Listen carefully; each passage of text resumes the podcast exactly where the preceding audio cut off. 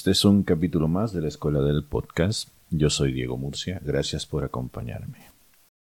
Hoy vamos a hablar acerca de esto que creo que vale la pena retomar, aunque ya haya pasado mucho tiempo desde que pues empezamos con esta modalidad del trabajo desde casa. ¿Y por qué? Bueno, se me ocurrió precisamente ahora que acabo de salir de un par de reuniones con gente con la que estoy trabajando a distancia. Hay ventajas y hay, perdón, hay ventajas y hay desventajas de hacer este trabajo. Y aunque posiblemente a estas alturas, después de una pandemia en la que nos vimos obligados a hacer este tipo de trabajos un poco más cotidianos, más cercanos a nosotros, quizás la gente ya esté un poco más familiarizada con el término y con la situación. Posiblemente haya otra gente que no lo haya hecho, y es hacia allá donde quiero dirigir esta cuestión. Desde mi experiencia hay ventajas y desventajas en cuanto al trabajo remoto. Las más grandes ventajas me gustaría listarlas a continuación y después voy a contextualizar un poco por qué creo yo que es más complicado de lo que parece y por qué uno no debe dejarse guiar por estas situaciones, digamos, ilusiones que se suelen dar a partir de las fotografías que se ven, por ejemplo, en redes sociales, donde muestran a alguien sentado frente a la playa trabajando. creo que es una de las imágenes idílicas más tontas que pudieran representar, en verdad, lo que es trabajar desde casa, o remotamente, por así decirlo, ¿no? En fin, vamos a esto. La primera ventaja pasas más tiempo en familia. Y eso es obvio, porque ya no tenés que desplazarte, porque ahora podés almorzar con tu familia.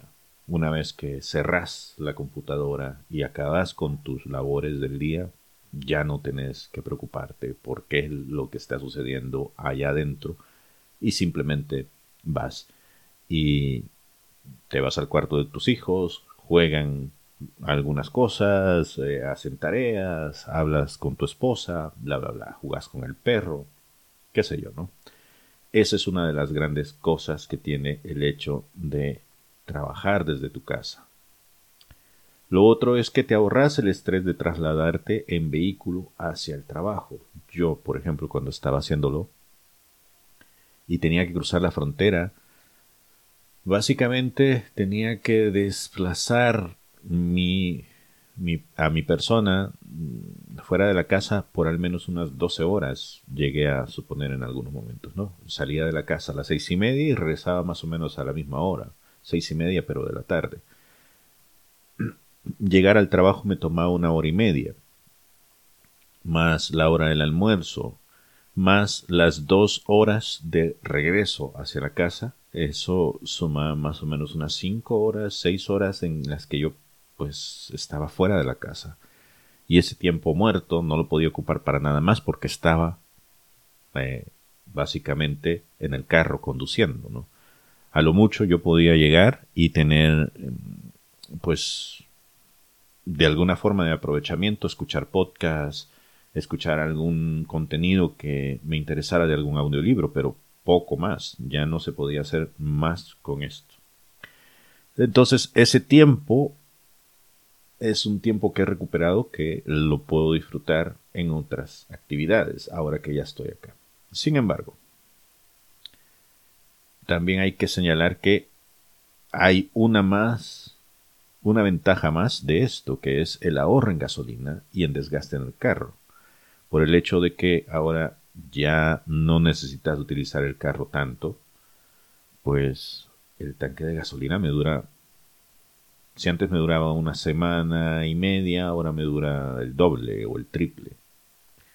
También aprendes a administrar mejor tus gastos y poder redirigirlos en otras cosas donde ahora desearías poder invertir ese dinero, ya sea en vos, en tu familia o en alguna otra cosa. Pero ahora ese dinero puede estar ahí no estás atado a horarios, lo cual significa que si yo quiero asistir, que lo hago muchísimo ahora, a una actividad en la escuela de mis hijos, puedo irlos a ver bailar, a presentar sus obras, a hacer cualquier tipo de cuestión que antes me hubiera pues requerido tomar tiempo del trabajo, pedir con anticipación ese tiempo, esperar a que me lo aprobaran y luego poder ya marcharme para poder ver em, cómo después recuperar ese, ese tiempo, que podría ser descontado de mi salario o podría ser parte de la acumulación de tiempo que uno tiene derecho para poder realizar ciertas actividades personales. Eh, poder realizar también otras actividades en tus tiempos muertos que en un horario no podrías. Y esto me pareció curioso porque hace un par de semanas tuvimos a trabajadores que contratamos para poder realizar una construcción en la casa. Vino alguien que necesitábamos nos removiera cierto escombro que había salido de esa construcción y se lo llevara. Y ese trabajo él lo realizaba durante los fines de semana. No, perdón, entre semana. Porque él trabajaba los fines de semana. Y era muy curioso como él se quejaba de que eh, cuando la gente normal pues andaba de fiesta, él no lo podía hacer porque él tenía que estar trabajando. Pero la gran ventaja que tenía es que durante la semana él podía realizar cualquier tipo de trabajo, em, bueno, ir a pagar recibos, ir a alguna cita con un doctor, algo que normalmente te quitaría mucho tiempo en el día, en una semana normal, él lo podía hacer. Sin em, tomamos en cuenta lo otro, ¿no? Entonces, es una de las grandes ventajas de estar en la casa, que puedes tomar ese tiempo, acomodarlo como mejor te parezca y trabajar en un horario que no tiene restricciones. Ahora, ¿cuáles son las grandes desventajas? Y esto sale a partir de la reunión que acabo de tener con estas dos personas. Por un lado, es que todo lo que está en la oficina que montas en tu casa, todo se vuelve una asunción que haces. Es decir, todos los gastos ahora son tuyos. Papel, tinta, internet, electricidad, agua, todas las cosas que antes utilizabas para poder trabajar, te toca hacerlo.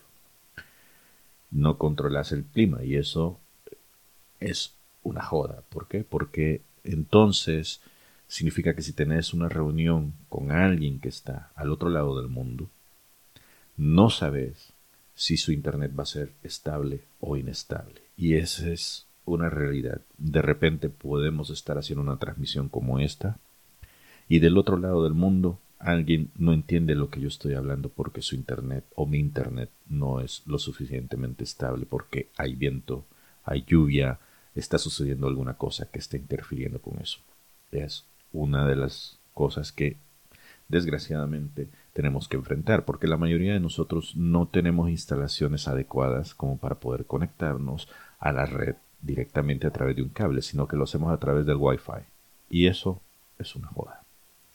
Lo siguiente es que las interrupciones están a la orden del día. ¿Cuántas veces yo he estado aquí haciendo las transmisiones? Como por ejemplo este tipo de transmisiones y de repente entra alguien de mi familia a interrumpir, a preguntar alguna cosa, a decir alguna cosa es una de las escenas a las que nos vamos a tener que ir habituando y no hay por qué enojarse. Es, estamos en un ambiente familiar y son cosas que suceden. Y eso también me lleva a que a veces no controlamos lo que sucede también a la par. Del otro lado de la pared, donde hay un perro ladrando, donde el vecino está con alarma activada de su carro, donde el camión de la basura está pasando, donde alguien está gritando, donde el vecino se le ocurre tener una fiesta y esos ruidos pues quedan acá dentro de la sesión. Ahora, haces maromas también para poder coordinar reuniones con otras personas. ¿Y a qué me refiero con eso? El hecho de que dos o más personas desean reunirse para poder trabajar de manera remota implica coordinar con esas otras personas sobre sus mismos horarios. Yo, por ejemplo, ahorita estaba coordinando con una persona que estaba coordinando con otra persona a su misma vez. Y los tres nos encontramos en distintas ciudades de los Estados Unidos y los tres estábamos con distintos horarios. Por ejemplo, para mí justo ahora es mediodía, pero para ellos ya los tiempos habían avanzado y ya es casi el final de la tarde.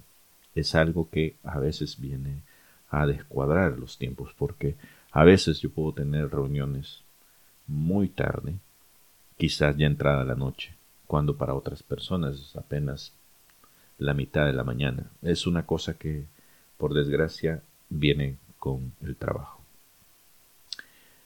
También tenés que aprender a hacer administración básica. ¿Y esto qué significa? Bueno, que en algún momento vas a tener que hacer declaraciones, vas a tener que guardar recibos, vas a tener que saber qué se puede declarar y qué no se puede declarar, qué puede correr como un gasto de oficina con otra cosa que posiblemente no lo sea. Vas a tener que asumir también los gastos médicos por propia cuenta, porque posiblemente no tengas un seguro de vida, un seguro dental, un seguro de vista, un seguro de enfermedad que te cubra como antes lo hacías. No tenés los tiempos fijos tampoco de trabajo y eso, aunque lo hayamos mencionado como una ventaja, puede ser una gran desventaja también porque de repente, precisamente por esos desplazamientos de los horarios, vas a tener que asistir a reuniones fuera de los horarios normales. A veces yo, por ejemplo, son las 7 de la noche y estoy en una reunión porque para esa persona o para las otras personas apenas son las 3 de la tarde en otra parte del mundo y tengo que aguantarme eso.